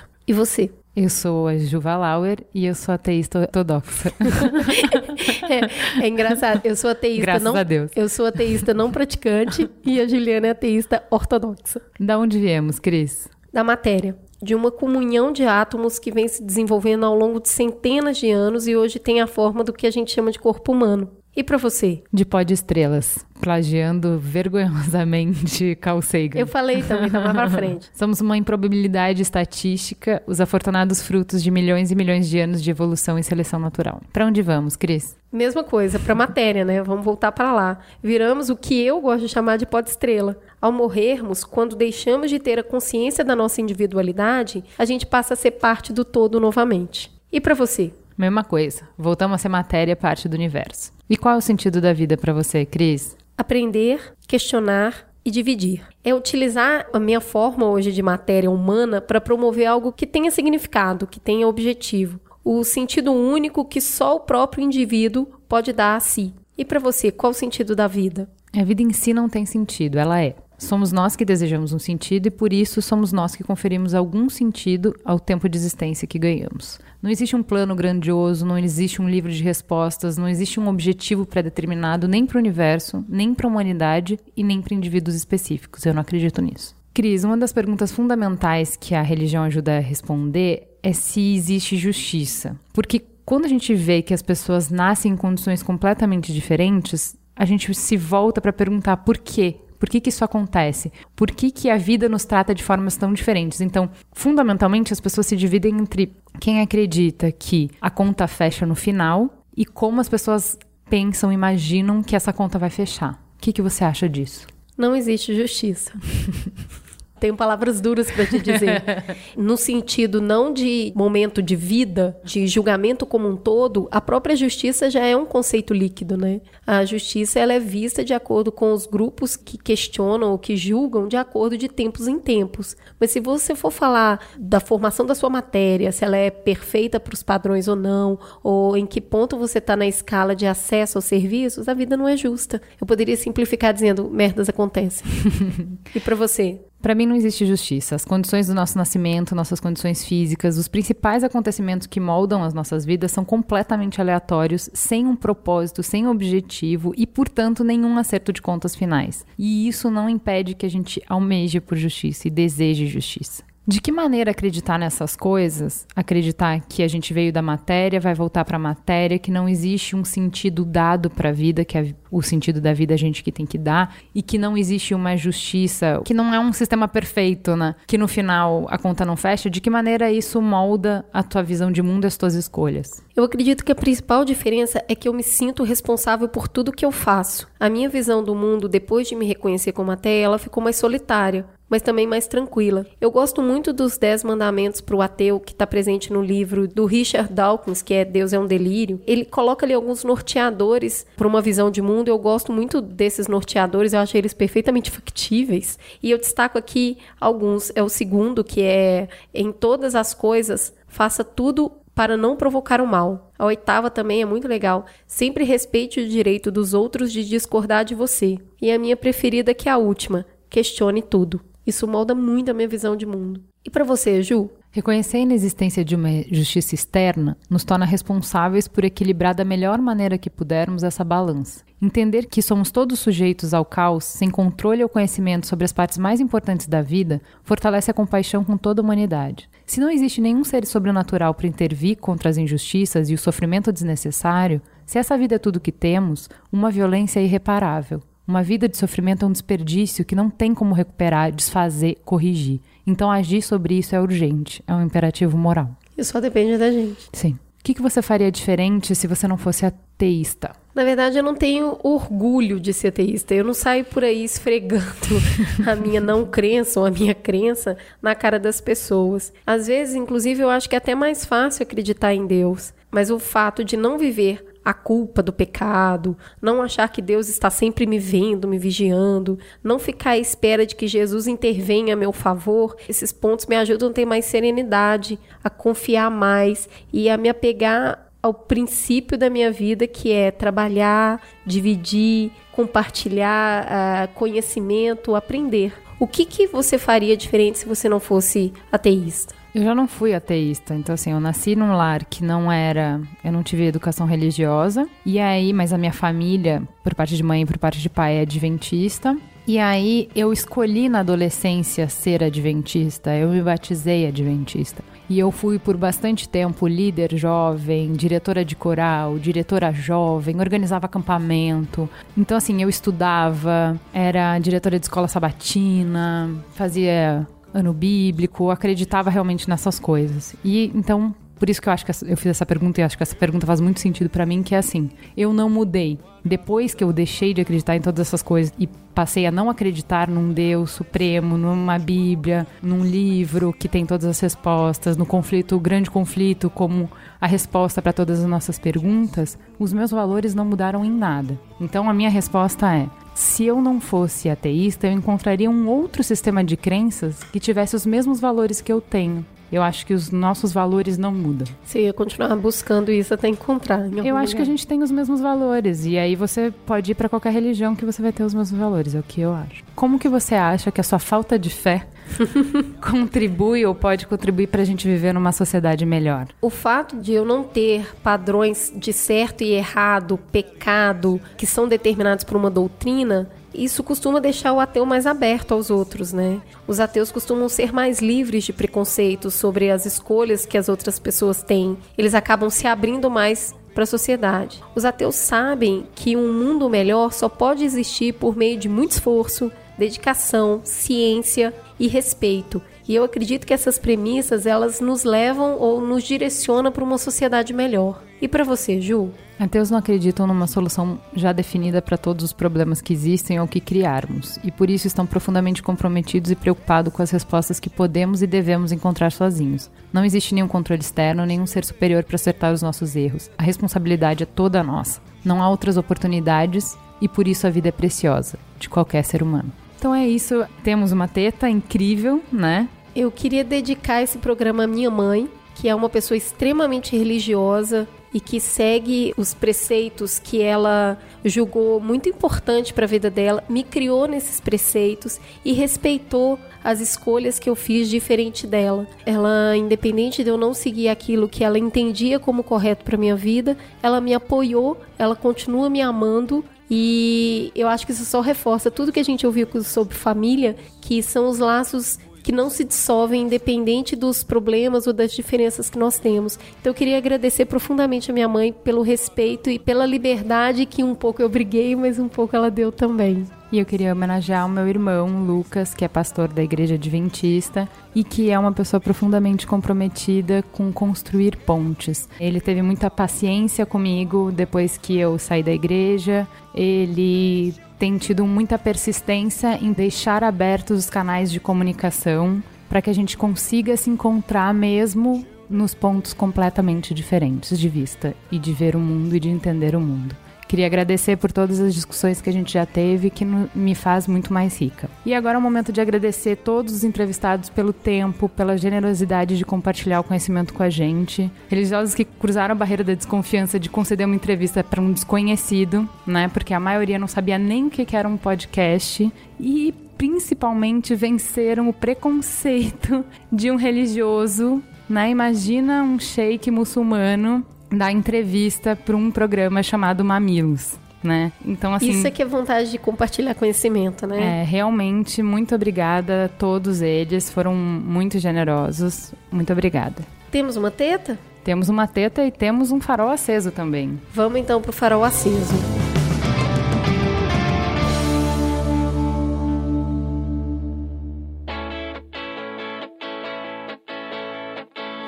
Deixei de te querer por julgar que você não era por mim.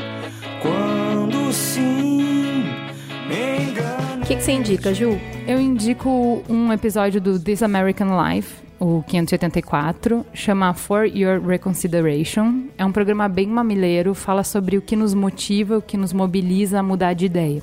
Muito, muito bem feito. Indico também a palestra do TED do Sam Harris, que se chama Paisagem Moral. Eu tô lendo o livro, mas para agilizar e fazer o programa, eu assisti a palestra, que é um bom aperitivo para interessar vocês no livro deles. Então, a grande questão dessa palestra é mostrar se a ciência tem alguma coisa a ver ou alguma coisa a dizer sobre a construção de moral. E por último, o livro Lucas, Médico de Homens e de Almas, que segundo a minha mãe foi o livro que fez ela nomear o meu irmão como Lucas. Esse livro é muito bom, eu sempre volto para ele quando eu penso sobre essas coisas, sobre religião, o significado da vida e tudo mais. Porque ele tem todas as dúvidas certas. Daí eu lia lendo o livro e falava, sim, é isso que eu penso, mas como que esse cara virou um, um super apóstolo e tal? É muito, muito bom para quem tem dúvidas. Eu, assim, acho ele muito bem escrito. Obviamente eu só discordo do final, mas eu ainda não morri, né, gente? Vai que eu passo pela mesma coisa que ele passou no final Vai da vida. saber, né? Pode ser que eu chegue lá. E você, Cris? Eu quero indicar o livro que eu citei nas minhas respostas. Ah, o nome do livro é Deus é um Delírio, de Richard Dawkins. Eu não terminei de ler o livro. Na verdade, eu corri atrás desse material até para organizar melhor os meus pensamentos. E o livro é muito bom. Tem várias pessoas falando sobre ele na internet, resumo e tudo mais. Tem um discurso ali que ataca um pouco religião que eu acho um tanto desnecessário, mas tem uma série de reflexões extremamente bem colocadas, bem sucedidas. Ele tem um humor ácido, às vezes eu acho que não cabe sarcasmo num assunto tão sério, mas ainda assim eu recomendo muito o livro porque tem muita coisa interessante. Sabe quando você tem a sensação que você nunca pensou uma coisa e a pessoa fala, aí você fala, gente, mas isso é tão lógico. Depois de falado é lógico, né? Então você vai perceber isso em diversas passagens do livro. É realmente é um livro muito interessante. Foi o livro que eu, eu tenho todas essas críticas a ele. Eu acho que ele não constrói nenhuma ponte, ele tá a fim de dinamitar tudo. Mas foi o livro responsável por eu sair do armário, porque ele me mostrou que é importante, sabe? Ter o orgulho ateísta, você se posicionar no mundo e você deixar claro qual é as suas crenças. É, você sabe que pra mineiro é muito difícil perder o costume, né? Do vai com Deus, fica com Deus. Ai, Jesus, eu sou a a ateísta que mais fala Deus no mundo. Mas eu acho que é bom isso, né? Que eu ia falar o quê? Ai, meu Thor. Mas Também vamos- é um deus. Essa outra mitologia. Outra coisa que eu queria indicar que não tem a ver com a pauta, mas tem a ver com aprendizados, é a série britânica Dalton Webb. Eu acabei de assistir a série, é meio novelão mesmo, mas você vai se apaixonar pelos personagens. Os personagens têm uma consistência que, tipo, mano, tem umas falas que você fala assim, não acredito. E, na verdade, eu aprendi muita coisa nesse seriado com a aristocracia britânica, sabe? Porque, na verdade, o fato deles não serem passionais como nós somos diferencia muito a atitude deles nas coisas. Muitas vezes a pessoa tá pensando mal de uma outra, essa outra tem a oportunidade de tirar essa impressão, mas ela simplesmente não tira. Sabe por quê? Porque você pode pensar o que você quiser. Eu deixo você, sabe? Você quer pensar isso de mim? Tudo bem. Imagina isso pra uma pessoa que nasceu no Brasil. A gente não, a gente vai discutir, vai chorar, vai falar que não é bem assim. Outra coisa é que eles não compartilham tanta informação, sabe? Eu e a Juliana entramos num acordo numa determinada situação. O mais lógico é que ela chegue em casa e comente com o Merigo. Não, eles não comentam.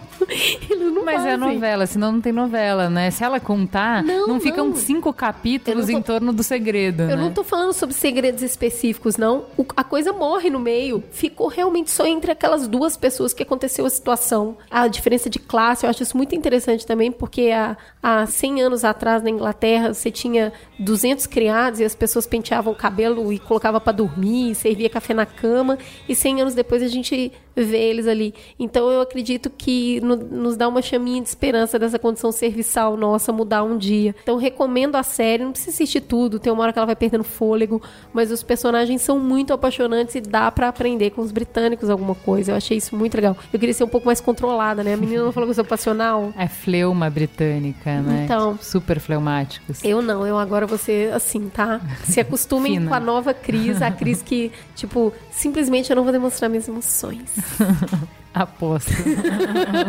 Vou ganhar um dinheiro fácil agora. Tá vendo? Você duvida de mim. É de vira passional de novo, né? Queria aproveitar que a gente tá recomendando Dalton Web e queria mandar um beijo pro Ulisses, do NBW, que morreu de ciúme do Barata e do André e ficou lá zoando eles, que a participação deles foi muito ruim, mas não foi, viu, Ulisses? Para com isso. Você tá virando britânico, Ulisses. Tanto não foi que um monte de ouvinte nosso começou a ouvir o NBW depois da participação deles. Tá vamos vendo? fazer o seguinte, vamos marcar um, um Mamilos é, NBW aí em Londres, é super fácil pra gente ir, tá? É, é só avisar. Eu acho fácil. Você já convidou a Dilma... Vou marcar. Você já convidou a Dilma pra ficar na sua casa, agora vamos todos nós. E olha que a gente ainda leva a Dilma. Temos um programa? Temos um programa, gente. Espero que vocês tenham matado a saudade. Eu acho que esse é um programa para ouvir e reouvir e reouvir e reouvir. Amém. Até para dormir. Amém. Fica gostosa a sensação de mais uma Minis. Obrigada, gente. Beijo.